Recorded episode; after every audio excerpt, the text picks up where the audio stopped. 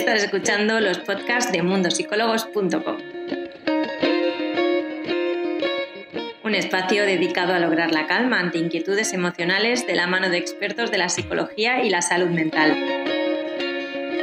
Empezamos con el podcast.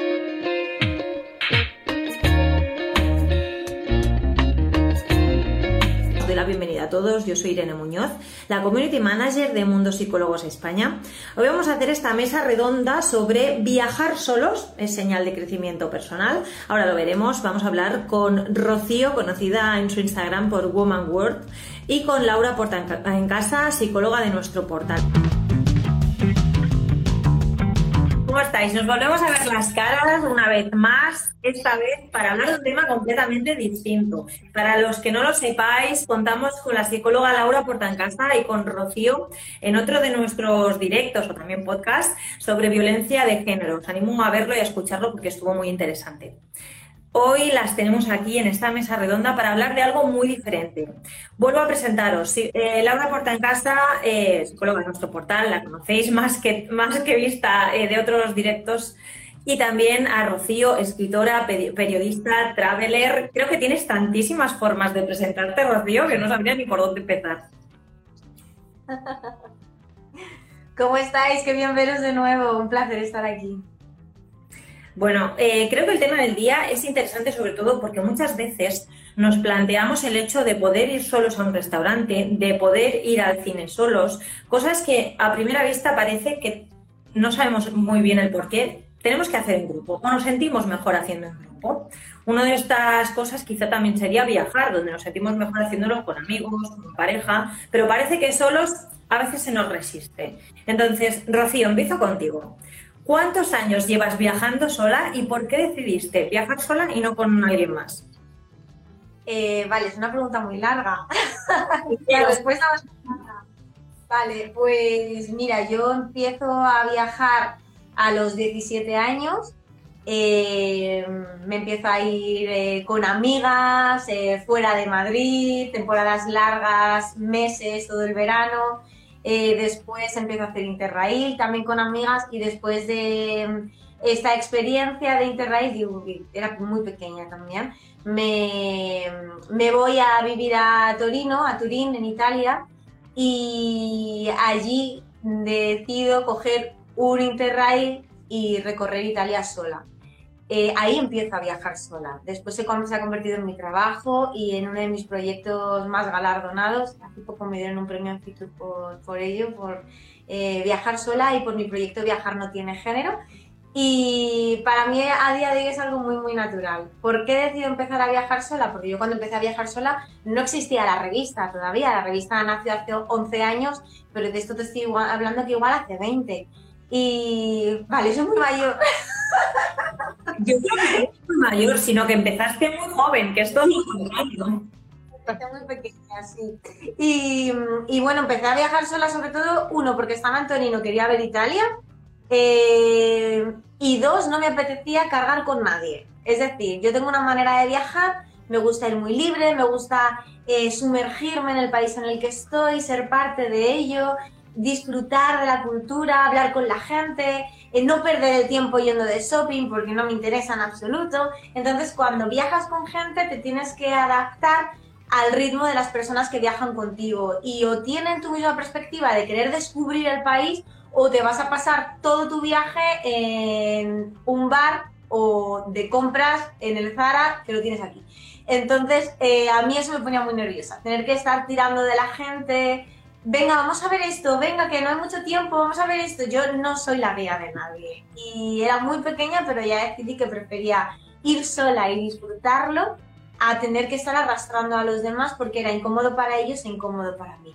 Entonces descubrí que no me daba miedo, que me hacía muy feliz, que me daba una sensación de vidilla muy agradable, que no tenía, que me sentía cómoda y que además en el camino vas conociendo gente, nunca estás sola, porque tú no te estás sintiendo sola. hablas con el de al lado del tren, te vas a comer y hablas con el camarero. Siempre al final hay alguien que tiene una historia que contarte. Además, como soy periodista, me interesan todas esas historias, así que para mí era muy, muy jugoso. Ya te digo que me gustó tanto que repetí y hice de ello mi trabajo.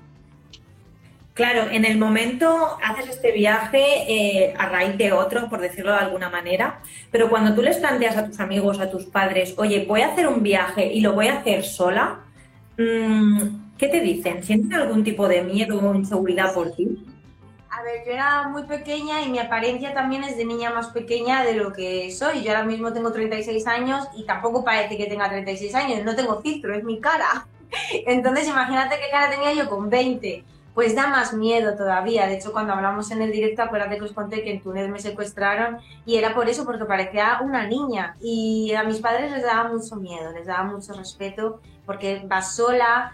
Es verdad que yo soy una persona muy independiente, muy hecha para adelante, pero el mundo es muy grande y hay muchas cosas. Entonces, a ellos les daba miedo. También te digo que cuanto más viajas sola, más aprendes a estar alerta, a protegerte, a saber eh, descifrar las señales de lo que te rodea, a no ponerte en riesgo y vas aprendiendo, pues al final, a ser una superviviente del entorno en diferentes culturas. Y eso también es bonito porque te permite cosas. También te digo que hay destinos a los que sola, aún así, no puedo ir bueno, es una pena, pero claro. Siempre vuelvo al tema, pero es que es verdad. Si yo fuera un hombre no tendría esa limitación. Y la tengo porque soy una mujer, lamentablemente. Y hay ciertos destinos a los que sola me expongo a un gran riesgo. Sí. Sí, aún, aún queda mucho por poder evolucionar en estos temas. Es una pena, la verdad, porque estaría bien que todo el mundo, sea lo que sea o se sienta como se sienta, pudiera hacer todo tipo de viajes.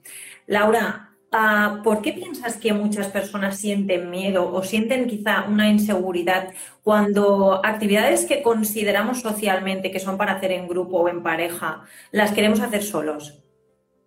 Bueno, yo creo que es una cuestión sobre todo de prejuicio, ¿no? estamos todavía demasiado preocupados a lo mejor por eh, lo que podrán decir de nosotros. Entonces tenemos asociados que el viajar o el ir a un restaurante, ir al cine son como planes sociales, ¿no? Que haces compartiendo con gente. Entonces, yo siempre que hablo de este tema, de, oye, ¿por qué no te vas a celebrar contigo misma algo que te ha pasado? No tengo con quién. Bueno, pues vete sola.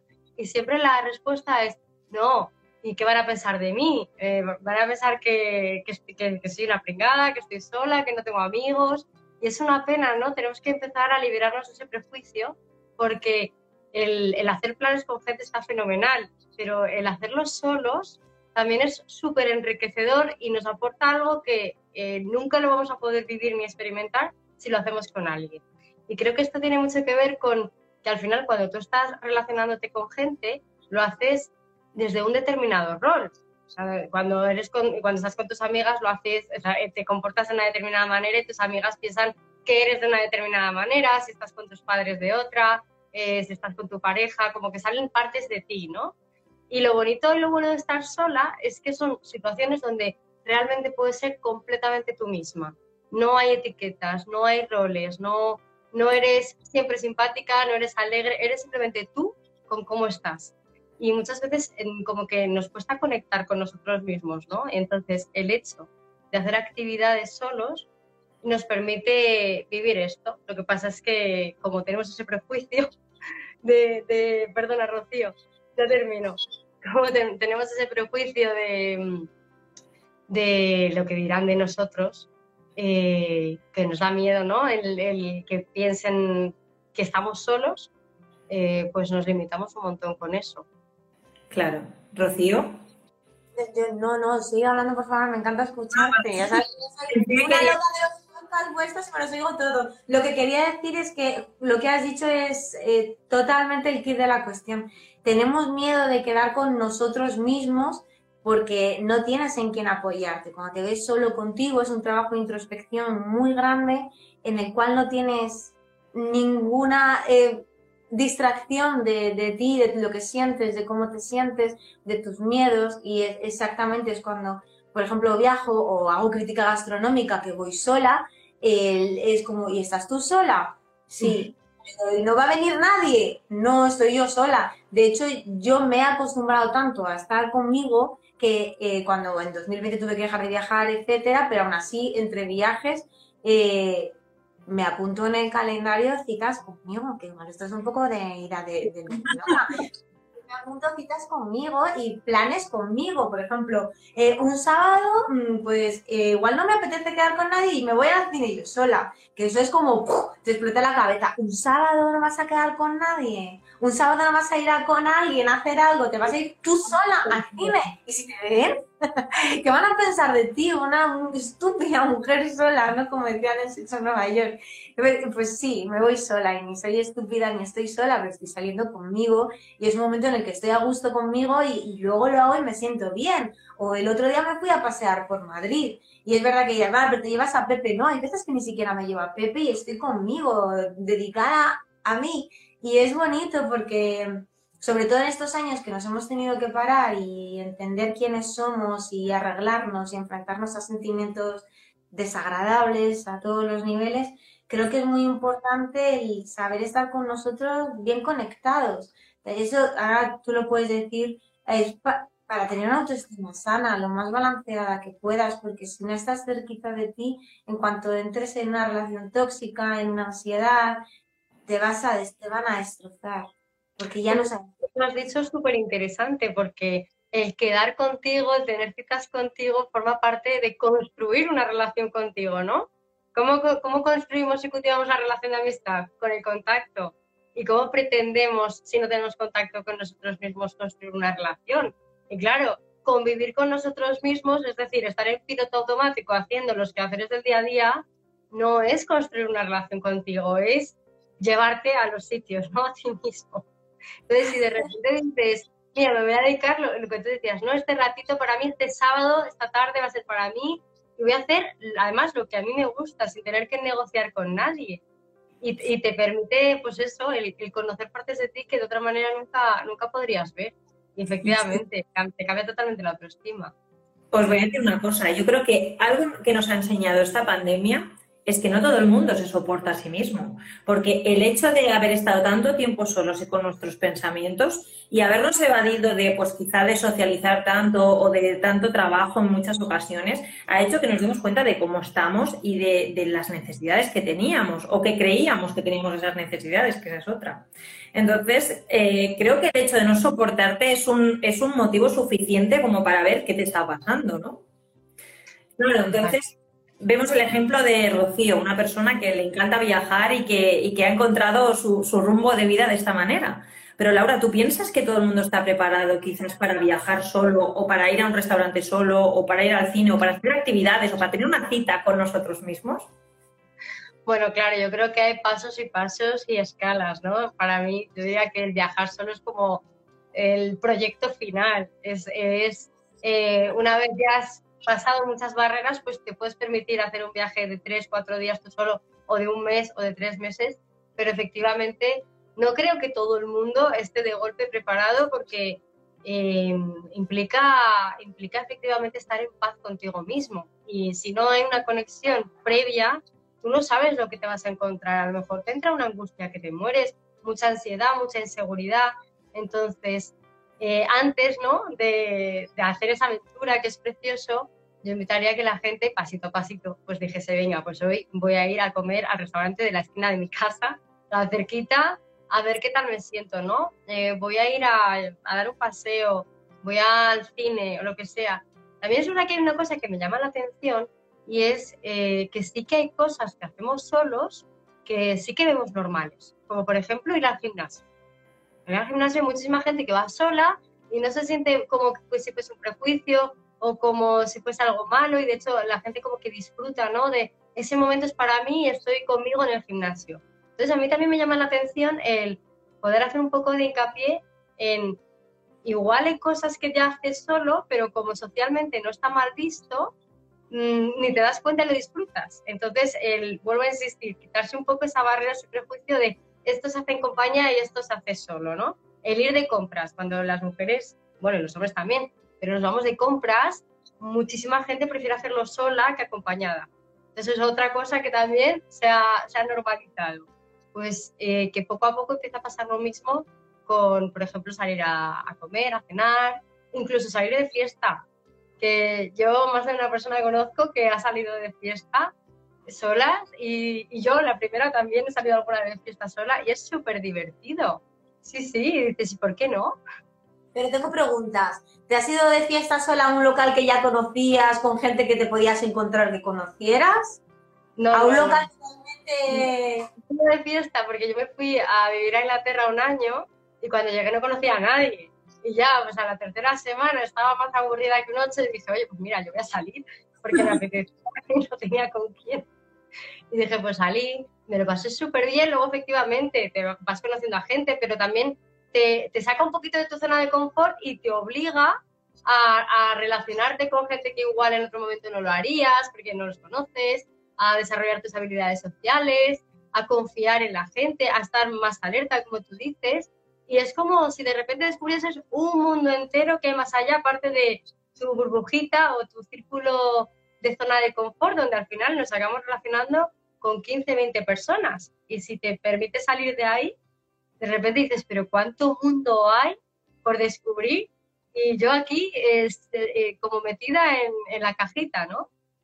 Claro, Entonces, probablemente en esas situaciones te das cuenta de cómo es tu mejor versión y de cosas que te sentías incapaz, pero que en el fondo no lo eres y que puedes conocer gente que te divierte hacer todo eso, ¿no? Total. Bueno, eso, yo empecé, yo la primera vez que salí sola fue en Inglaterra, pero luego ya, como me gustó, le pillé tranquillo, yo de vez en cuando salgo sola y ya está. Yo tengo que decir que también he salido de fiesta sola y me sorprendí mucho de mí misma. ¿Verdad? Bueno, Eh, Claro, no fue aquí en, en la ciudad donde, salí sola, pero fue en un festival de música, nadie quería ir al concierto y dije, pues yo me voy. Hablé con todo el mundo, me faltaron las piedras. No sé cómo lo hice, pero me lo pasé genial. Yo a conciertos sí que he ido sola por los eventos o cuando estoy viajando fuera que tengo que cubrir alguna cosa, pues sí que he ido sola. Cuando estuve grabando en Vegas, todos los conciertos tenía que ir sola. Eh, a Magic Mike sola, no os perdéis el vídeo que fue a verlo, está en YouTube. en el canal de Hugo Sola, que Magic Mike es como la película, el show. Claro, todo el mundo va con los amigos y yo ahí sola. Pues nada, me lo pasé súper bien. Pues, ¿qué vas a hacer? Pues te abres. Y al final las experiencias son muy enriquecedoras, porque cuando te das cuenta que puedes hacerlo, te sientes libre y fuerte. Y eso para la autoestima, ¡pum!, es un chute. Lo que yo sí quiero pedir es que cuando lo intentemos y lo hagamos, que no vayamos con trampas. Es decir, que si te vas a tomar un vino contigo, pues no estés con el móvil todo el rato hablando con tu amiga. Eh, vete sola. Cuando vayas a dar un paseo, eh, no vayas con la música o, o con el móvil mirándolo. Vete sin nada, abierta la vida, para estar un ratito contigo, un ratito chiquitito, ¿sabes? Para simplemente estar un poquito de mindfulness, de presencia, que eso es Total. bonito. Claro. Totalmente. Rocío, en tu caso, has visitado ya un mon- montonazo de países porque has estado prácticamente en todos sitios. Llevas muchos años, como comentabas, haciendo esto, pero a mí me gustaría saber cómo has notado tú, desde Rocío, ese crecimiento personal del que estamos hablando. Pues fíjate, eh, nunca me ha costado nada eh, viajar sola porque al final siempre cuando estoy en destino también voy haciendo entrevistas, tengo críticas gastronómicas, voy ocupada grabando, estoy cenando y estoy grabando, entonces bueno, te vas como acostumbrando a, a estar sola. Y empecé a decidir darme tiempitos para mí durante el viaje, pues estoy cenando, pues ahora no grabo, ahora estoy un poco conmigo, voy a hablar con el de al lado, voy a hablar con el camarero, no voy a hablar con nadie, eh, llevar todas esas cosas a mi propia ciudad, eh, irme a pasear, a descubrir sitios dentro de mi ciudad que igual no conocía, en tal me voy sola, eh, bajarme a un parque a sentarme a mirar un árbol. Parece enajenada en este directo, pero de verdad es que eso me da calma. Y de repente dices, uy, pues qué bonito, qué bonitas son las hojas. Y es algo que no, no aprecias, ¿no? Y eso es importante. Y luego también el llevar ese sentimiento de necesito sentirme cerca de mí a mi día a día también. Y cuando a veces siento mucha ansiedad o me pierdo un poco, me voy y me voy sola a viajar al mar o donde sea, eh, sin grabar, sin trabajar y, as- y conectar conmigo y sentir ese chute de autoestima y decir, jo, es que soy capaz y estoy bien y, y fíjate cómo fluye todo, la gente que voy conociendo, eh, la amabilidad que al final te muestra el mundo, descubrir que al final el 90% es bueno y que te van a ayudar, aunque estés fuera, aunque no te conozcan, te van a ayudar. Y eso es bonito, descubrir ese tipo de cosas y aprender a convivir fuera para aprender a convivir dentro es bonito, también se puede hacer al revés, pero es bonito y es como, es enriquecedor. Pues sí, de hecho ahora estoy leyendo un poco las preguntas que nos están enviando las personas que nos están viendo y una persona nos dice, dicen que en los viajes es cuando conoces a una persona de verdad. Entonces, me, parece una, una gran descripción de lo que estamos hablando hoy. Laura, ¿cómo influye en nuestra autoestima todas estas experiencias que podemos empezar a hacer? Pues, pues influye muchísimo y yo diría que en la mayoría de los casos para bien, porque como decía Rocío, al final eh, la gran mayoría de, cosas que pasan son buenas y además muy sorprendentes. Entonces, para mí influyen dos grandes cosas. Por un lado, porque es una forma también de ponerte a prueba a ti mismo y, y saber vas a descubrir cosas de ti que no conocías, ¿no? Capacidades que no conocías, porque a lo mejor te encuentras en una situación y dices, ostras, pues eh, yo qué sé, eh, al final me ha dejado tirar el taxi, eh, estoy en una ciudad que no conozco, pequeños problemas que pueden suceder, estás solo, no te queda otra más que resolverlos tú, resulta que te vas a desenvolver muchísimo mejor de lo que, de lo que te piensas en un principio, ¿no? Porque tienes muchos más recursos, todos, ¿no? En realidad tenemos más recursos de los que nos pensamos.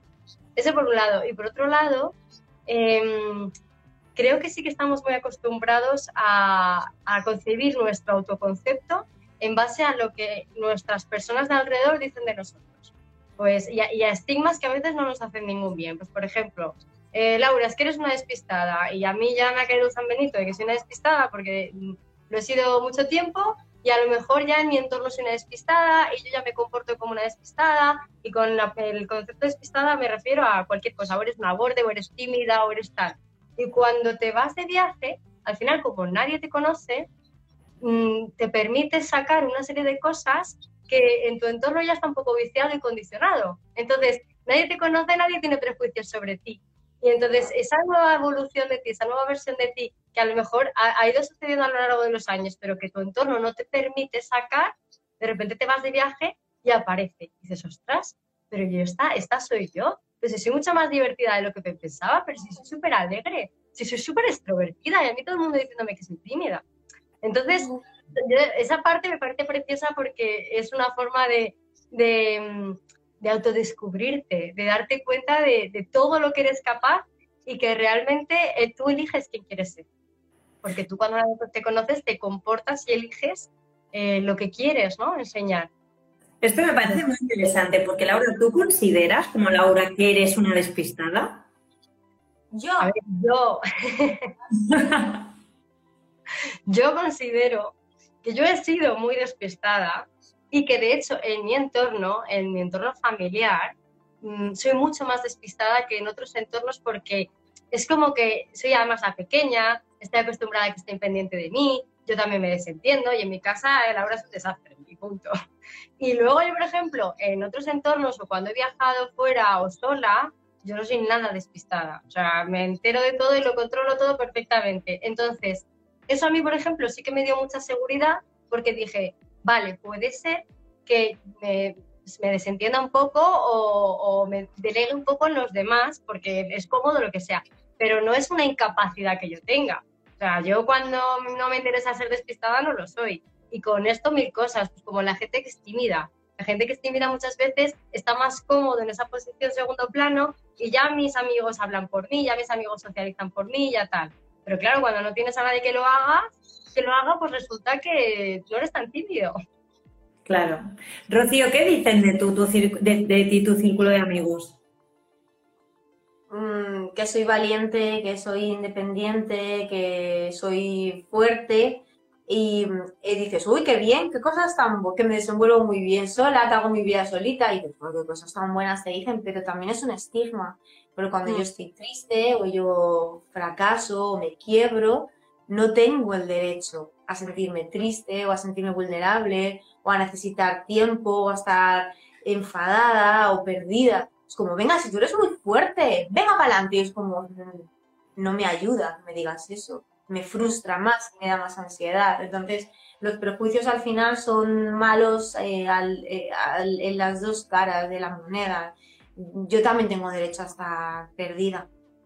Pues no voy a ser frágil en un momento dado. Muchas veces cuando todo el mundo espera de ti esa fortaleza, esa orientación, esa guía y tú te pierdes, eh, es, como todavía más frustrante y te hace sentir todavía peor, ¿sabes? Mm. Bueno, es que sí, persona independiente no significa de que a veces no necesites ayuda, ¿no? Claro, exactamente. Pero aprender eso, bueno, pues también es un proceso de, de entender que, pues mira, estoy mal y me lo puedo permitir y me da igual lo que digas. Pues no soy siempre fuerte y si te decepciona, pues que te den.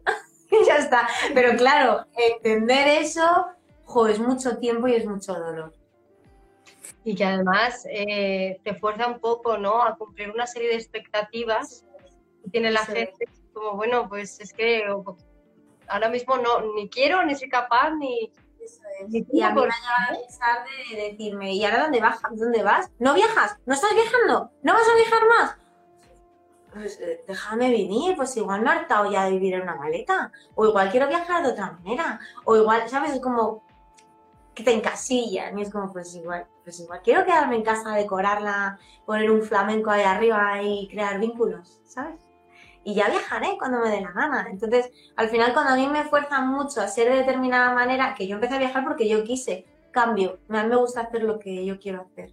Y, pero claro, llega un punto en que te preguntas, pues verdad, igual no estoy viajando, tengo que viajar, tengo que, tengo que hacer lo que tú me digas, pues no, haré lo que yo quiera en cada momento, que para eso es mi vida. Pero decidir eso es duro, igual, igual que cuando estás viajando y tienes que tomar decisiones, o te quieres bajar al restaurante a, a comer solo y sientes que la gente te mira pues es lo mismo, el ser independiente y, creer en ti, es confiar en ti al final. Y eso es difícil. Lo peor de todo, cuando eh, la gente está acostumbrada a que seas de una determinada manera y tú cambias y de repente eh, todo el rato, qué rara estás, eh, es que has cambiado, es que ya no eres la misma. Y es como, no, si sigo siendo la misma, pero a lo mejor ya no estoy todo el rato en ese rol o en ese papel, a lo mejor me permite más flexibilidad, ¿no?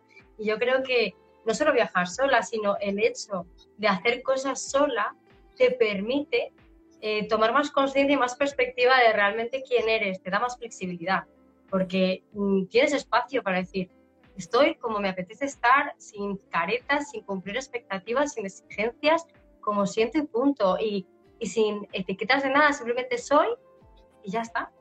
Es lo que hablábamos al principio, por eso yo me permito las citas conmigo, sobre todo cuando estoy mal, mal, bueno, cuando tengo fuerza ya para salir, el estar conmigo porque necesito preguntarme quién soy, dónde estoy y qué quiero, independientemente de los juicios ajenos, y ganar la fortaleza de que esos juicios a mí me den igual y no me condicionen. Mm. Rocío, volviendo un poco a. Me comentabas antes de que es una persona fuerte, de que eres valiente, o eso dicen de ti, y creo que tú también te sientes. Yo soy todo, yo soy todo. Fuerte, débil, valiente, cobarde. Yo soy todo, yo tengo miedo como todo el mundo, pero claro. lo hago, muchas veces lo hago con miedo y otras veces no lo hago pues porque no me apetece. ¿no?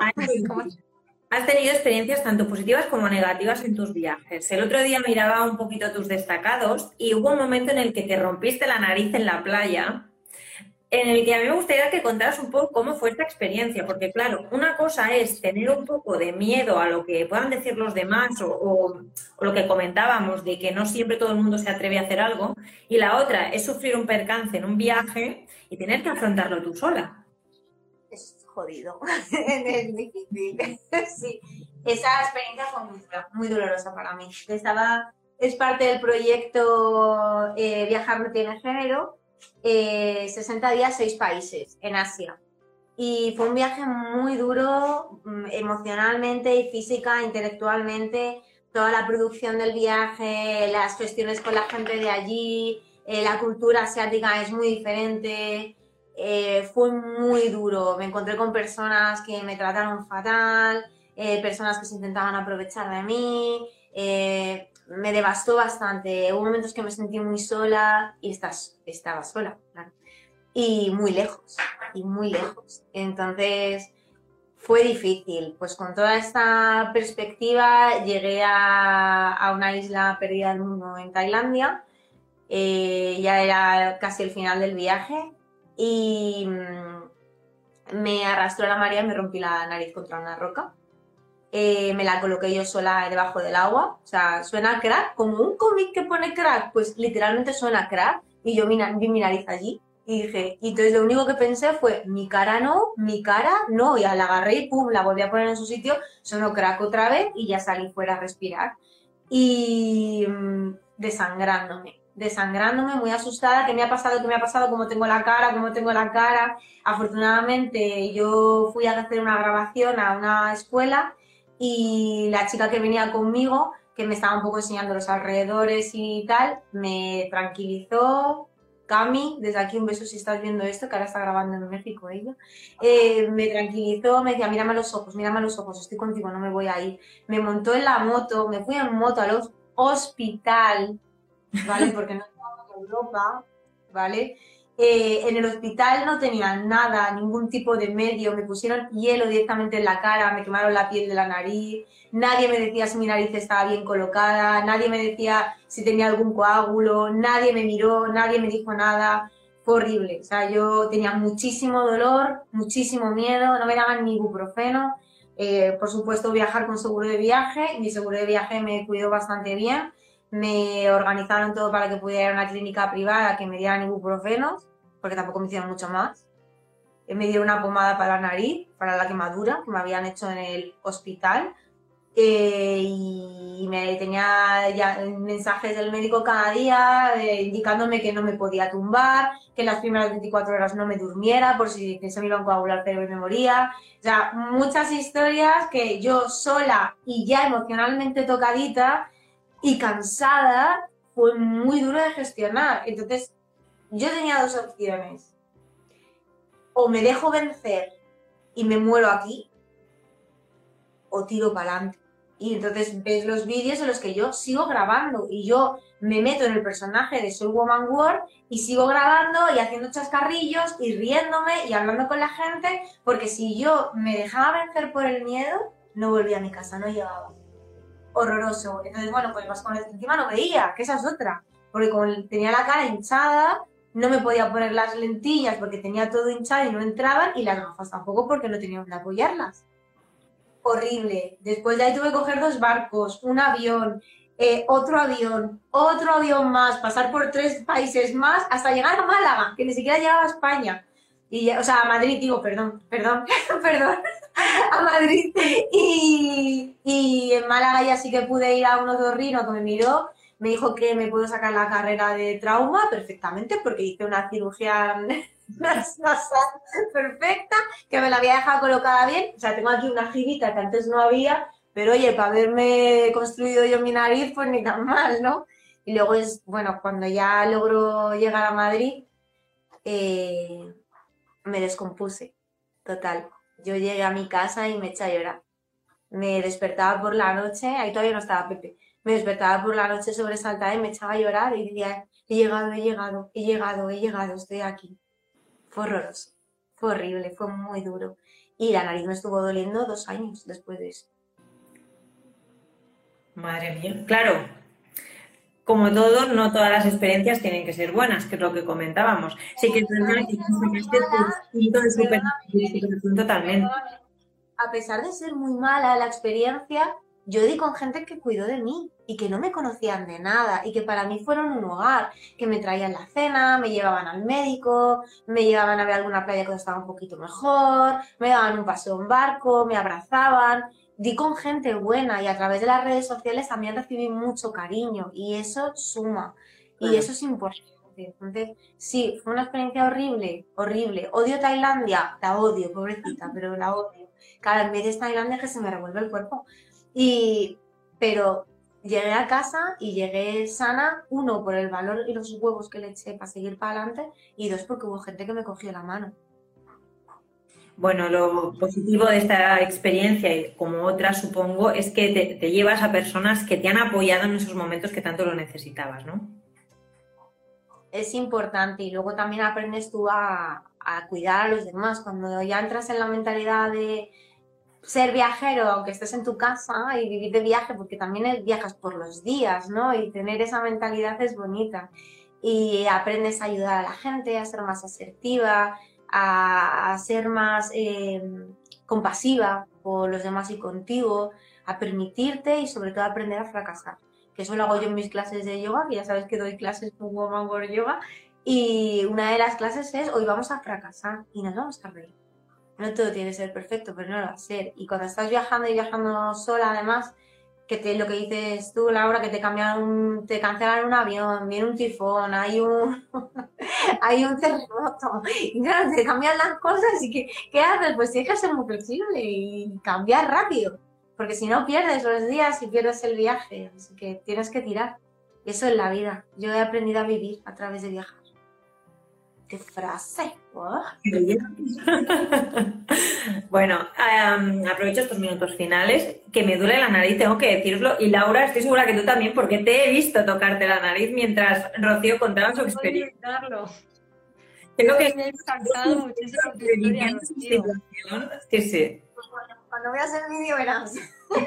Pues que en cuanto terminemos el directo voy a ir a verlo, ¿eh? Qué barbaridad de historia. Esto se llama eh, tuve un accidente en Tailandia, o sea, no tiene pérdida. Bueno, acabo con esta mesa redonda de hoy. Laura, recomiéndanos unos pequeñitos pasos para estas personas que están planteándose hacer algunas acciones solas y que aún se sienten un poco inseguras. Perdóname, Irene, ¿me podrías repetir la pregunta? Porque es que como que está cortado y no he escuchado bien. Recomiéndanos algunos pasitos para las personas que quieren empezar a hacer cosas solas y aún sienten un poco de inseguridad o incluso prejuicio. Bueno, eh, pues yo primer pasito, antes de iniciar alguna actividad en concreto estando sola, eh, haría cosas pequeñitas, como por ejemplo, pero que hay muchísima gente a la que le cuesta un montón, como por ejemplo sentarte enfrente del espejo y hablar y preguntarte, ¿qué tal estás? Eh, o si tienes algún problema, algún conflicto en ese momento, vete al espejo y háblalo en el espejo como si se lo estuvieses contando a una amiga. Eh, escribe. Mm, y quédate en casa, por ejemplo, un día eh, comiendo, pero sin poner la tele, sin poner el móvil, nada, simplemente disfrutando de la comida, ¿no? Vete haciendo pequeñas cosas en casa, aunque sea cosas cotidianas, dúchate, pero dúchate con otra, con otra intención, con otra conciencia, ¿no? De verdad, disfrutando del agua, del jabón.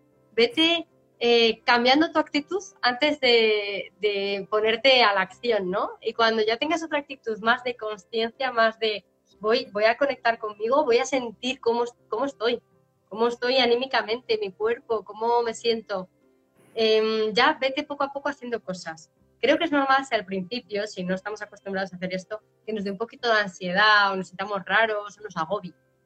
Pero esto pasa como cuando empiezas a meditar o hacer algún tipo de deporte, que al principio la sensación, como estás acostumbrado, es rara, hasta que poco a poco empiezas a, ver cosas muy bonitas, ¿no? A decir, oye, pues me he dado cuenta de que estoy triste, pero es que igual era necesario que, que, que me diese cuenta de eso, ¿no? Igual tengo que cambiar algo, igual hay algo en mi vida que no está funcionando.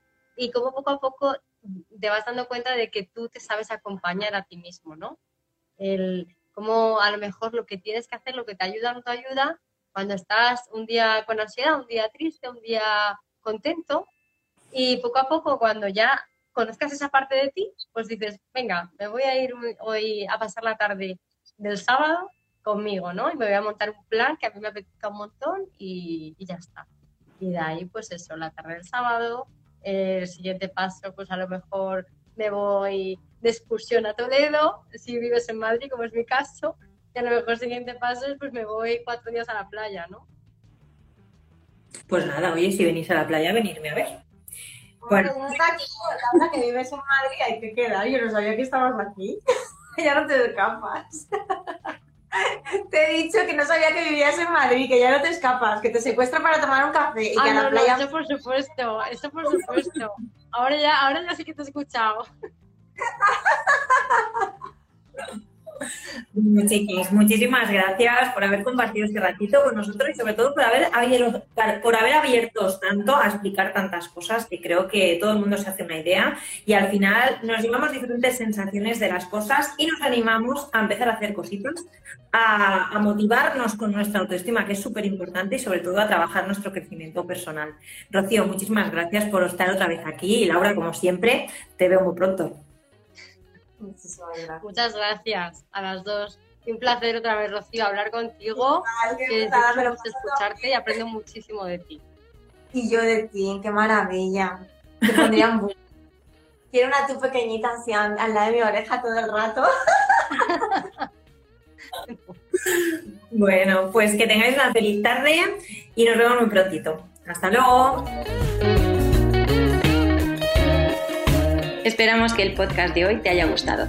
Recuerda que tienes todos estos temas disponibles en nuestro portal web, mundosicólogos.com. Además, puedes ver el vídeo al completo en nuestro Instagram TV en arroba mundosicólogos. Nos vemos en el siguiente podcast.